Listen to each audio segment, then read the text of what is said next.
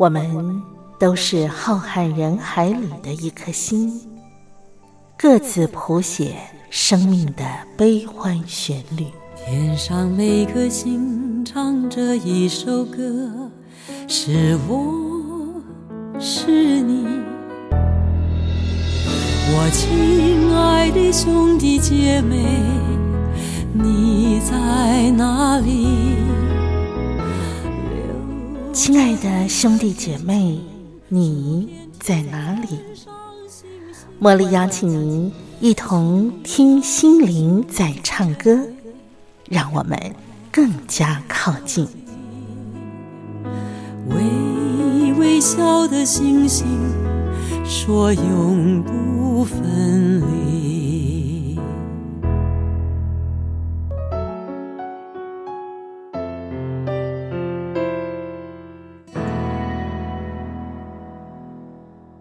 听心灵在唱歌的好朋友，我是茉莉，在台北问候您。今天在节目的安排上，我们继续邀请到西洋古典乐评张维志来到节目当中，跟我们分享好音乐。而且我们的主题呢，设定的是奥运的音乐。哈，好。那么在进入单元之前。茉莉先邀请您，我们一块来拥抱书香。这是选自《宇宙光有声 CD 杂志》的文章，题目叫做《谁是 Z 世代》。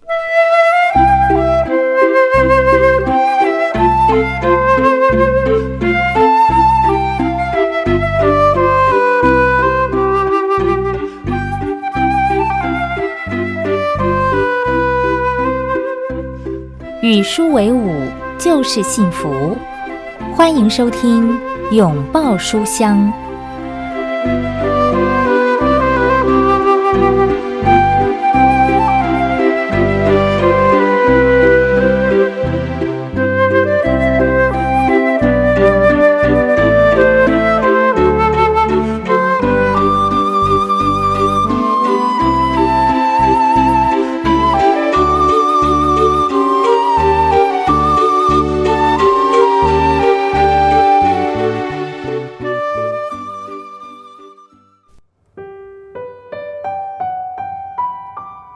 现在网上年轻人常说“我们 Z 世代”，我们 Z 世代，听起来好像我们以自己是 Z 世代而感到自豪。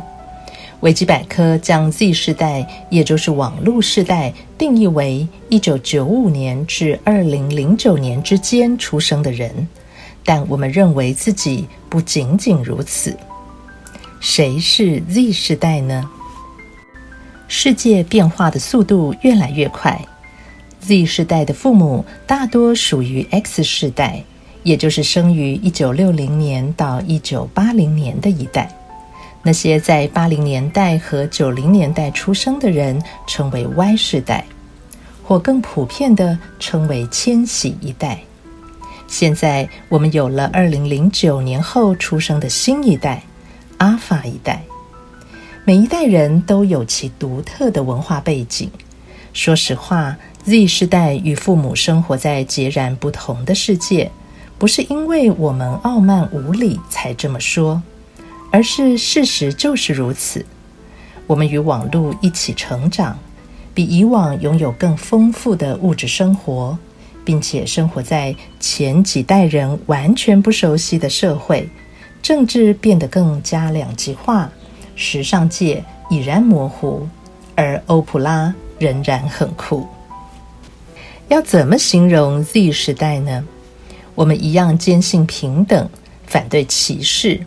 不同的是，我们更愿意身体力行，尽最大努力实现我们的价值观。我们是理想主义者，因为我们相信自己可以建立更美好的世界。我们同时也是现实主义者，因为我们知道这是一场漫长而艰难的战争。我们质疑人们认为的理所当然，我们张开双臂欢迎改变。我们想向长辈学习，但最重要的是，我们希望受到尊重和倾听。世代之间会有差距，早就不是新闻。以前的世代没有网络，科技进步也不像现今日新月异，物质条件也相对有限。他们之所以倾向于认为年轻一代更多享有特权，也更脆弱，且常常毫不留情批评我们，希望我们将前人的经验之谈当成圣经，只因为他们年长，并且有更多的人生经验。但是对我们来说，更多经验并非意味拥有更多智慧。前人的经验也非绝对具时效或意义。从三十二十，甚至是十年前，世界已经发生很大变化，以致年轻一代不再体验与前一代人相同的经历。例如，我们的祖父母无法理解，如今已经不能像以前的年轻人一样，简简单单进入一家公司。并找到一份稳定的工作。现代社会的竞争越来越激烈，意味着我们必须拿出一名惊人的求职信、完美的简历、推荐信，为求得面试的机会。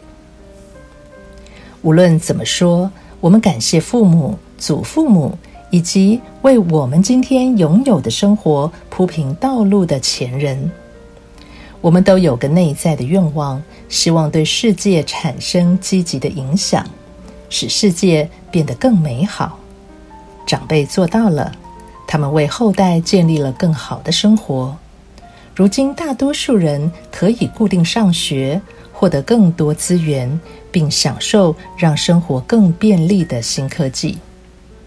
我父亲说的很好：老一辈的人与物质财富奋斗。年轻一代则希望在理想、维持心理健康和社会和谐方面付出更多努力。两者是不同的，却也同样不容易。上一代的人觉得 Z 世代的人未像他们当初为生活苦苦挣扎，便认为我们不该有怨言。然而，这就是世代差距的根源。年轻一代希望受到尊重和倾听。而非批评和轻视。作为 Z 世代，我的确同意许多 Z 世代年轻人的看法，也了解大家的各种挣扎。但说到底，有句经文我一直牢记在心：不要效法这个世界，只要心意更新而变化，叫你们查验何为神的善良、纯全、可喜悦的旨意。我不仅仅是 Z 时代的一份子，更是主的孩子。身为基督徒，我们总希望能以基督之爱来接纳身旁周遭的人，但更重要的是，在过程中我们能持守自己的信仰而不迷失。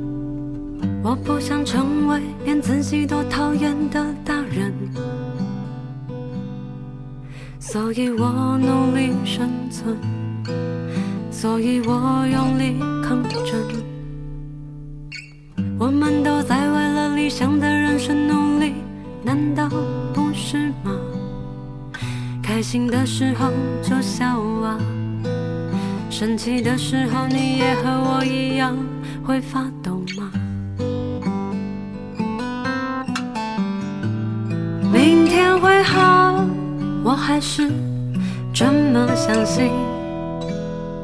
我有一颗坚强的心，还有你。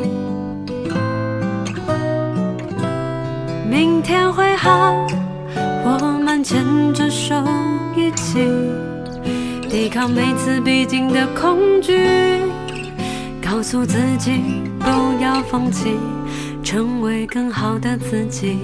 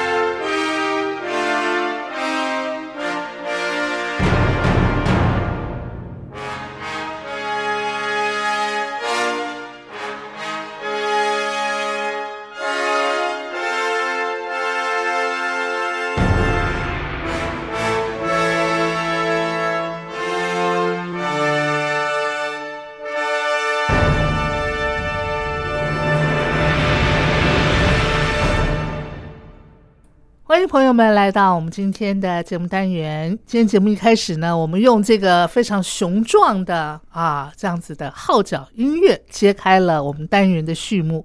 那么当然也要隆重的介绍我们这一集的贵宾喽，他是西洋古典乐评张维志，让我们再次的欢迎他。维志好，茉莉姐好，听众朋友大家好。维志来跟我们听众朋友介绍一下，我们刚才听到的这首乐曲叫做《一个人的号角》，是吧？一个平凡人哦，一个平凡人的号角。Unfair for a common man。是这首曲子是谁做的？呃，他是美国的近代作曲家，叫科普兰。嗯，那谈到美国音乐，或者谈到谈到比较近代的音乐，我想科普兰是一个很重要的一个一个作曲家啦。哦是那这首曲子是他在一九四二年为辛辛那提管弦乐团而写。那他的作曲灵感是来自于呃当时的一个副总统的就职演说，嗯。他在呃演说里就职演说里面提到的，就是说呃提到说这是一个平凡人的时代，是。平凡人的世纪的到来，所以所以我想呃呃在呃资讯的普及，在这个自由平等的意识嗯哦嗯。呃渐渐就是弥漫到呃全世界，嗯。然后把呃这个奥运也也是代表了一个就是呃没有国界的一个一个一个公平的场合。嗯嗯哦，嗯。一个运动精神的一个竞技，我想是。这也是一个属于平凡人的一个重要的世界活动。嗯。哦，当然拿到金牌的人都不平凡啦，没没错没错，哎，别说拿到金牌了，只要能够进入到奥运体坛上比赛的，都不是平凡人。对对对，呃，可是他他昭昭告的就是说一个人人平等的人人平等啊这样子的一个世界嘛，没错没错，就是你刚刚说的平等主义嘛，哈，是是是。自由平等的这样子的一个精神。今天呢，维志要来为所有的听众朋友介绍呃历届奥运啊的一些非常呃值得我们回味呃值得来呃这个跟听众朋友介绍的一些乐曲。那刚才这首《一个平凡人的号角》，它是在奥运的相关的音乐其中的一首吗？对它它其实不算太奥运相关，我是、嗯我是觉得他精神上相关，哦，精神而且大部分的奥运的呃为奥运而作曲的音乐哈，嗯，大部分都用的号角。哎，对，真的耶！我刚刚在呃这个录节目之前，我还跟维志分享，我说维志，我发现哈那个铜管乐哈，就是非常能够激励人心哈。是是是，所以像这个号角一响起哈，难怪古代人打仗都要吹号角，是它就是能够激这个振奋人心嘛哈，激起大家的斗志。你你说到一个关键字，其实呃呃，这个运动哦，嗯还是来自于战场上的竞技。在古时候，至少在古时候是这样。嗯你说嗯跑马拉松，是其实是跑回去要禀报、要干班师去应战的对对啊、对对对对对所以 就是那个我们所说的那个爆马仔嘛。对对。那你说丢标枪，那个那个是打仗丢标枪啊。对对对对，其实呃呃，竞技就是运动，还是从竞技而来的。嗯嗯，所以其实竞技的精神里面，其实其实运动里面的这种竞技精神，那只是说它是一个就是呃不是那个野蛮的战争，但是是运动的一个精神哦。是那其实很代表的呃一部电影啊、其实其实我们小时候都看过了。有一部电影，就一九八一年的电影叫《火战车》，哦，他在讲的故事是一九二四年的伦敦奥运，是相当相当励志。是就是即便那个对剧情的印象都模糊了，嗯嗯，但是那个音乐，你永远会记住那个音乐没错没错，一群呃人在海滩上嗯慢跑的那个、是是那个是影像，就永远的烙在心里面。没错没错。啊，那所以我们现在这一块来欣赏这首《火战车》啊，它的这个音乐啊，这部电影的音乐。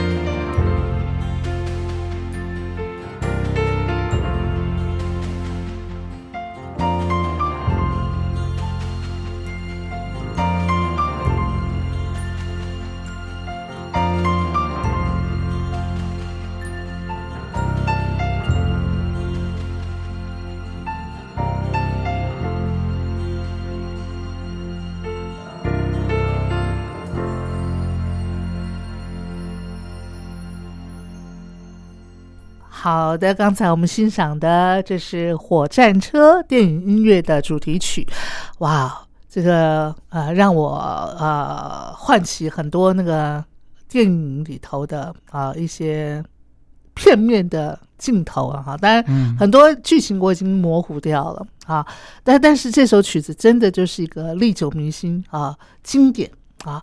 好，听完了这首啊，其实它跟奥运息息相关的音乐，接下来的这首跟奥运啊相关的音乐，据说呃为至呃心目当中，只要谈到奥运，你第一个想到的就是这首音乐啊 对，而且你说曾经嘛哈。对对对对啊，，换句话说，现在他已经落榜了，是吧？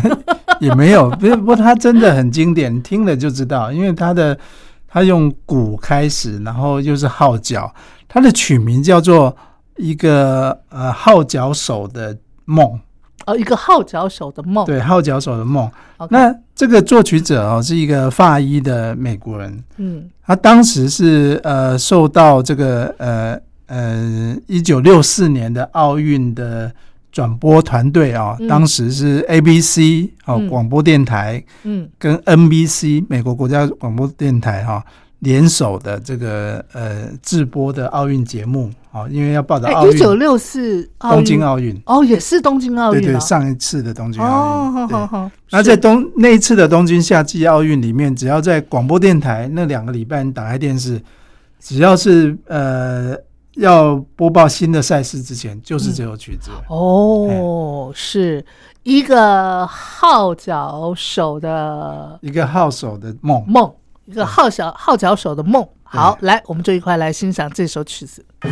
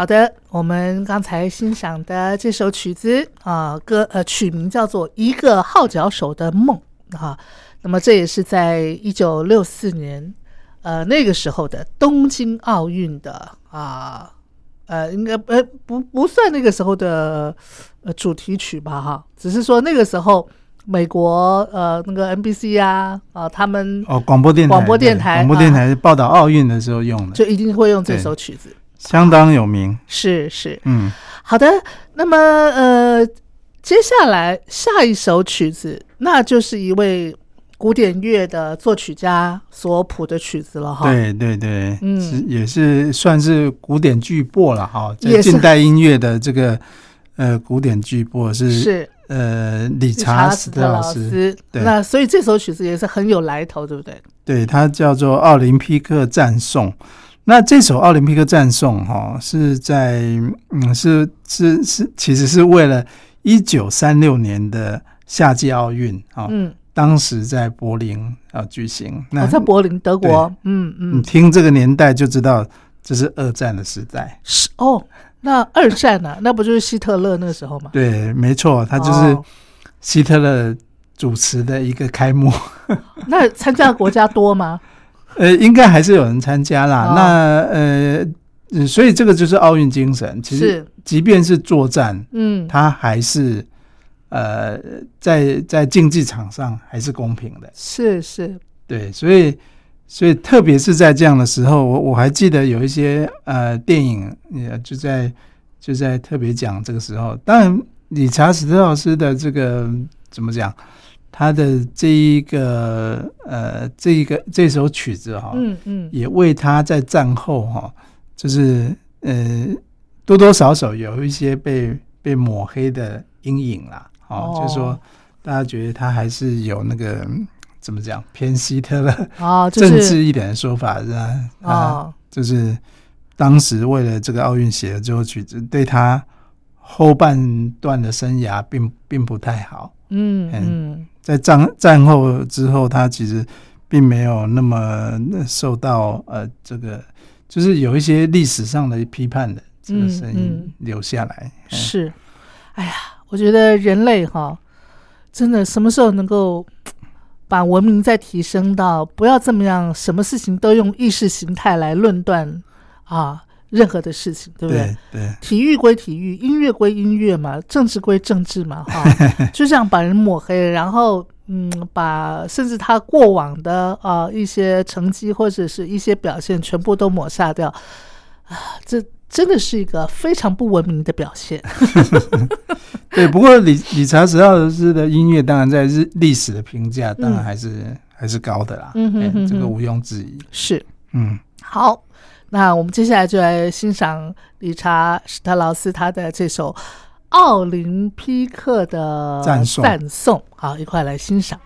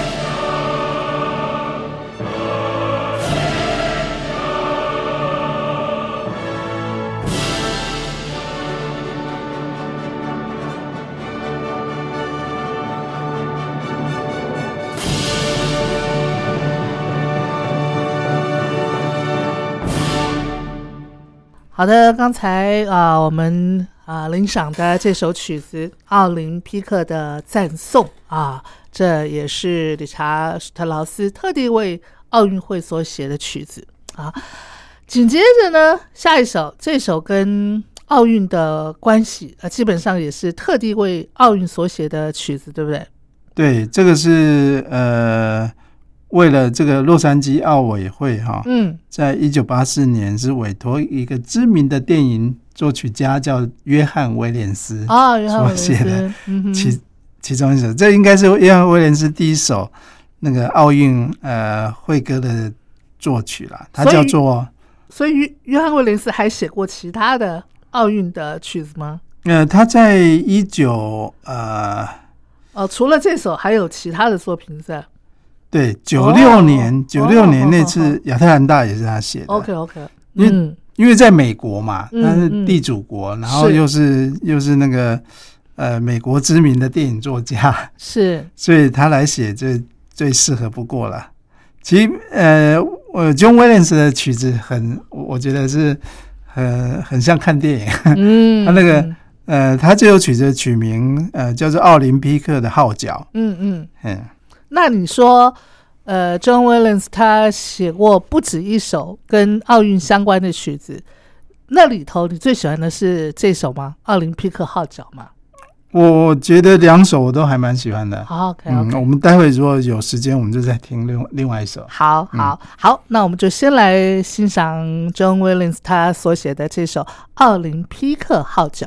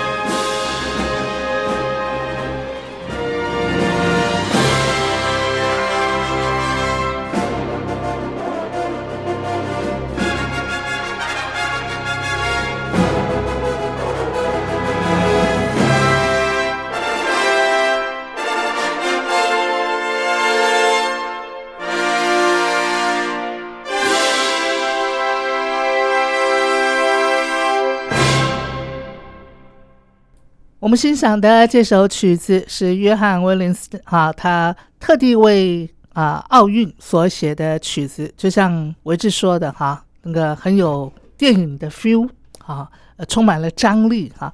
那我们欣赏了 John Williams 他第一首，呃，维志，那我们是不是也要呃顺便欣赏他第二首，好不好？对他，呃，接下来他是对，呃，另外也是夏季奥运哦，嗯嗯，那当然也是在美国，就是亚特兰大的这个这个奥运，在一九九六年的夏季奥运而写的，呃，这首曲子，它的曲名叫做呃号召英雄。哦，号召英雄，好，来，我们快来欣赏。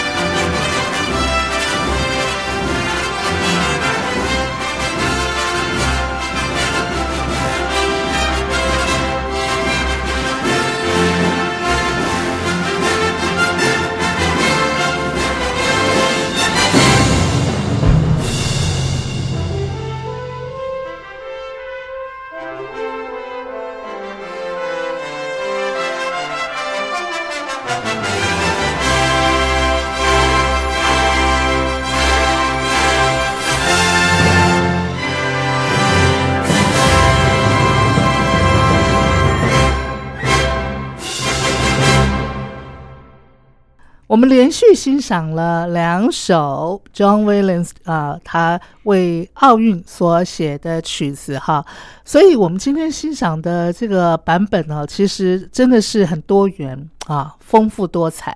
对那接下来呢，我只要为我们介绍的这一位，也是这个古典乐的呃大家，他所写的曲子哈。对，这首又又是今天我们选的，像科普兰啊、嗯理查斯特劳斯啊，嗯，一直到就是更接近近代的，就是伯恩斯坦。是。那伯恩斯坦这首曲子叫做《奥林匹克赞颂》，事实上曲名是跟那个呃理查斯特老师一样的曲名是一样，是。所以赞颂就是通常就是有合唱、哦。有颂歌，是，但是他这个赞颂是呃，我觉得比起理理查斯特老师，他他不是叫做那种壮阔的赞颂，他是、呃，我觉得是铺陈的非常的有有戏剧效果的一个一个赞颂奥林匹克赞颂。哦，然后他他的作曲背景也比较特别，因为他并不是为呃，特别是哪一届的呃夏季奥运或冬季奥运而写的，嗯而是受到一个就是奥委会哈，其实他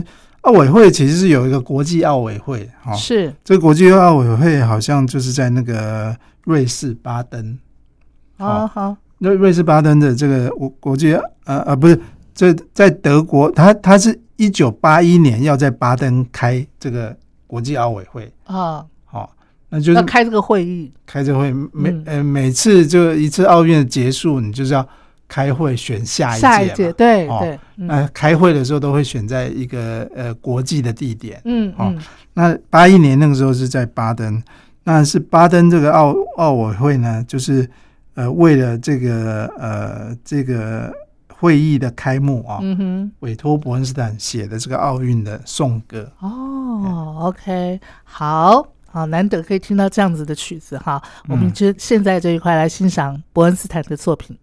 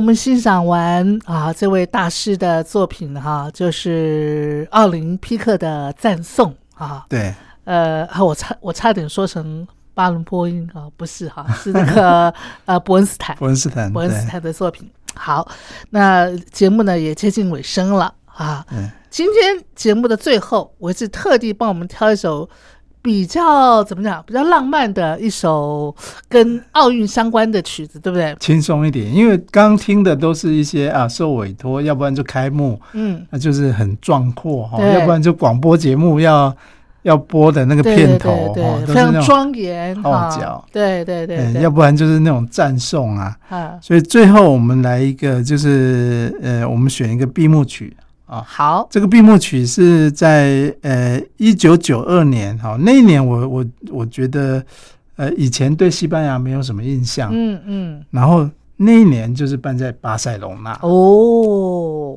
所以那年的这个奥运你有印象吗？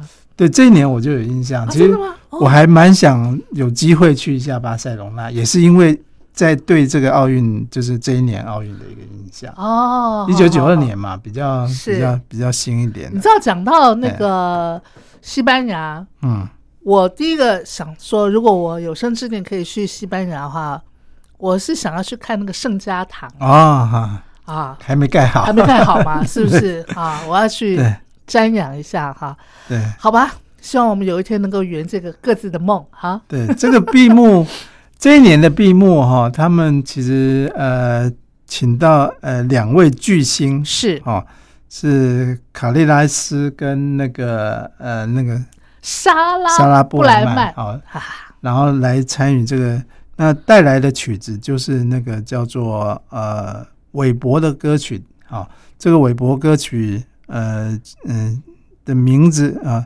叫 Amigo para Sempre，哦，在英文的意思就是说 Friends for Life，、哦，一辈子的朋友一。辈子的朋友所以呃，我觉得也蛮符合西班牙人的那种，然后豪爽的那种那种呃交友的那种个性啊。嗯是那也是一个奥运四海一家精神的一个代表。